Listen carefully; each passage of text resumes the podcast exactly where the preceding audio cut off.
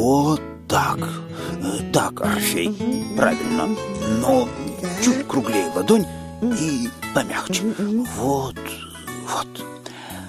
И восхищенно вздохнул лес, словно вот оно, наконец-то нашлось, нашлось, наконец, то, чего так не доставало, так не хватало, чтобы все в этом лесу, и звуки его, и краски, плавные движения древесных ветвей вслед легкому дуновению ветерка, чтобы все как бы сплелось в один прекрасный венок. И закачался этот венок на вечных волнах эфира, радуясь каждому мгновению прекрасной и солнечной этой жизни. Осторожно подали голос птицы, и поняли многие птицы, что они тоже могут петь, и подпевали они Гермесу, и даже шорохи камыша, и тихий шепот древесной листвы все теперь вплеталось в кружевную и невесомую ткань, что плел своими детскими пальчиками божественный Гермес, проводя ими по струнам. «Ладно», — произнес он, когда вдруг наскучили ему э, его музыкальные упражнения. Все дети порывистые и непостоянны. И фара, лира, все равно. Так и так хорошо. И он вернулся к себе в пещеру, спрятал кефару под колыбелькой, а сам, как ни в чем не бывало, завернулся в пеленки и сделал вид, что спит. И так хорошо у него это получилось, что мать его Майя, проснувшаяся в эту минуту и подошедшая покормить сына, ровным счетом ничего не заметила. Так и пришла в мир музыка. И твоя лира, Орфей. Э, круглей, круглей ладонь. Вот так, вот так. А как она попала к Аполлону? О, Хо-хо-хо! Это отдельная история. Ни минуты не мог просидеть на месте этот младенец. И потому уже через час, а может через два, он отправился на поиски новых приключений и скоро наткнулся у опушки леса на стадо божественно красивых коров. Коровы эти были посвящены Аполлону, и потому безбоязненно разгуливали по Аркадии, не опасаясь ни волков, ни воров, ибо никто бы никогда не осмелился поднять руку на коров самого Аполлона. Но не таков был Гермес. Недаром его почитают своим покровителем все прохиндеи, все хитрецы и воришки. Решил Гермес подшутить над Аполлоном и украсть коров. К их ногам он привязал пучки травы и камыша, чтобы не оставалось следов. Затем отвел к соседней пещере и спрятал в ней коров Аполлона. Но как спрятал! Он заводил их в пещеру задом наперед, задом наперед. Поэтому следы вели не в пещеру, а из нее. Потом раздуваясь от душившего его смеха, потирая ручонки, весь в предвкушении будущего удовольствия. Он побежал в свою пещеру и, как ни в чем не бывало, улегся в свою колыбель. О, гнев Аполлона! О, гнев Аполлона! А вы уже знаете, что такое гнев Аполлона. Страшно рассердила эта детская выходка солнечного бога, не очень долго искал он воришку. Конечно, ему подсказали видевшие все птицы. Но коров он найти не мог, ибо следы вели из пещеры, а не в нее. «Говори! Говори, куда подевал моих коров! Не то отправишься сейчас в самую глубину Тартара!» Грозно сдвинул брови сребро-лукий бог. «Отвечай, негодный мальчишка!» «А что такое корова?» Невинно вопрошал тот, посасывая палец. «Это такая... такая с хвостом на лбу?» «Ах так!» — гневно вскричал Аполлон. «Пускай тогда сам Зевс нас рассудит!» Но даже перед громовержцем Зевсом долго еще отпирался Гермес. «А не брал, не брал я никаких коров, ничего не знаю».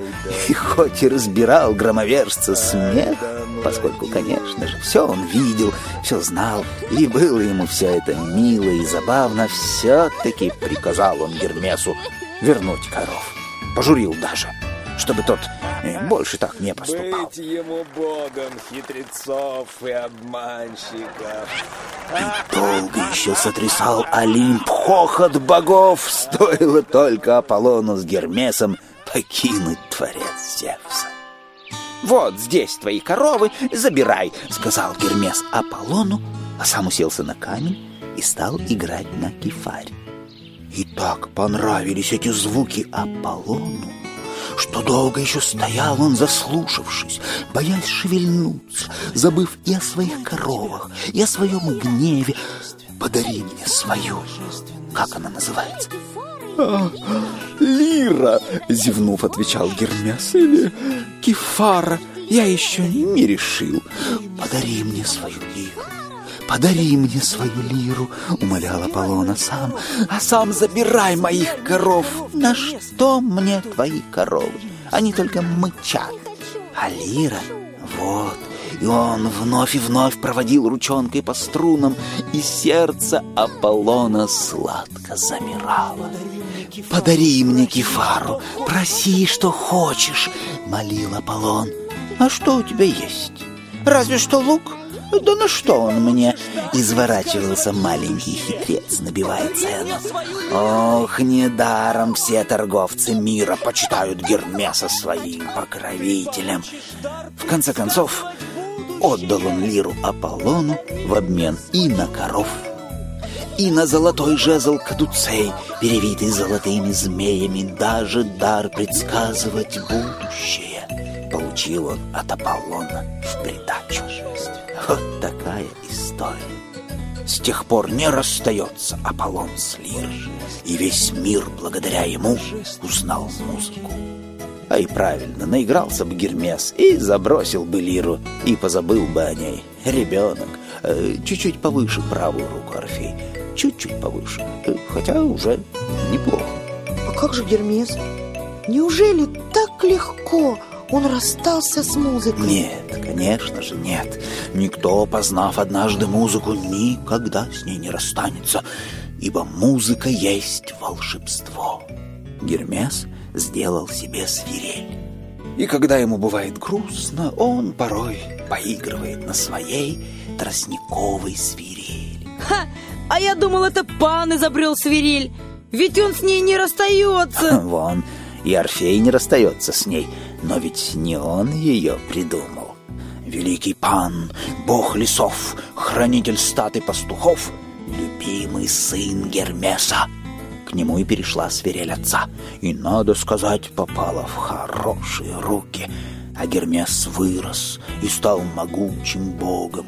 Теперь он вестник богов Олимпа, с быстротою мысли, переносящейся в любой конец Айкумены в своих крылатых сандалиях и с кадуцеем в руках. Он и проводник душ умерших воит, хранитель заветных тайн, покровитель торговых путей и бог путников. И на всех перекрестках всех дорог высятся посвященные ему каменные столбы — Гермы. Я понял. Если мне надо сохранить страшную-страшную тайну, так, чтобы никто-никто никогда-никогда не смог ничего узнать, я буду хранить ее герместически. Герметически, герметически.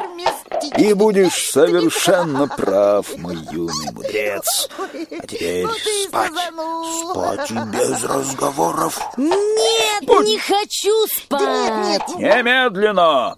Еще рано. Расшумелись да, разбойники. Ну, Завтра подниму со светом. Не хочу, не хочу. Дай мою кефару. Да нет, да, нет, да, ну-ка, отними. Ясон. Да, я тебе говорю. Арчи, Ясон. Ай, ты снова.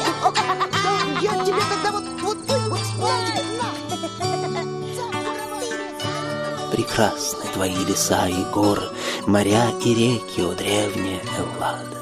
Прекрасен мир. Не всегда было так, но на смену зиме теперь приходит весна, И расцвели безжизненные скалы, И будет так всегда.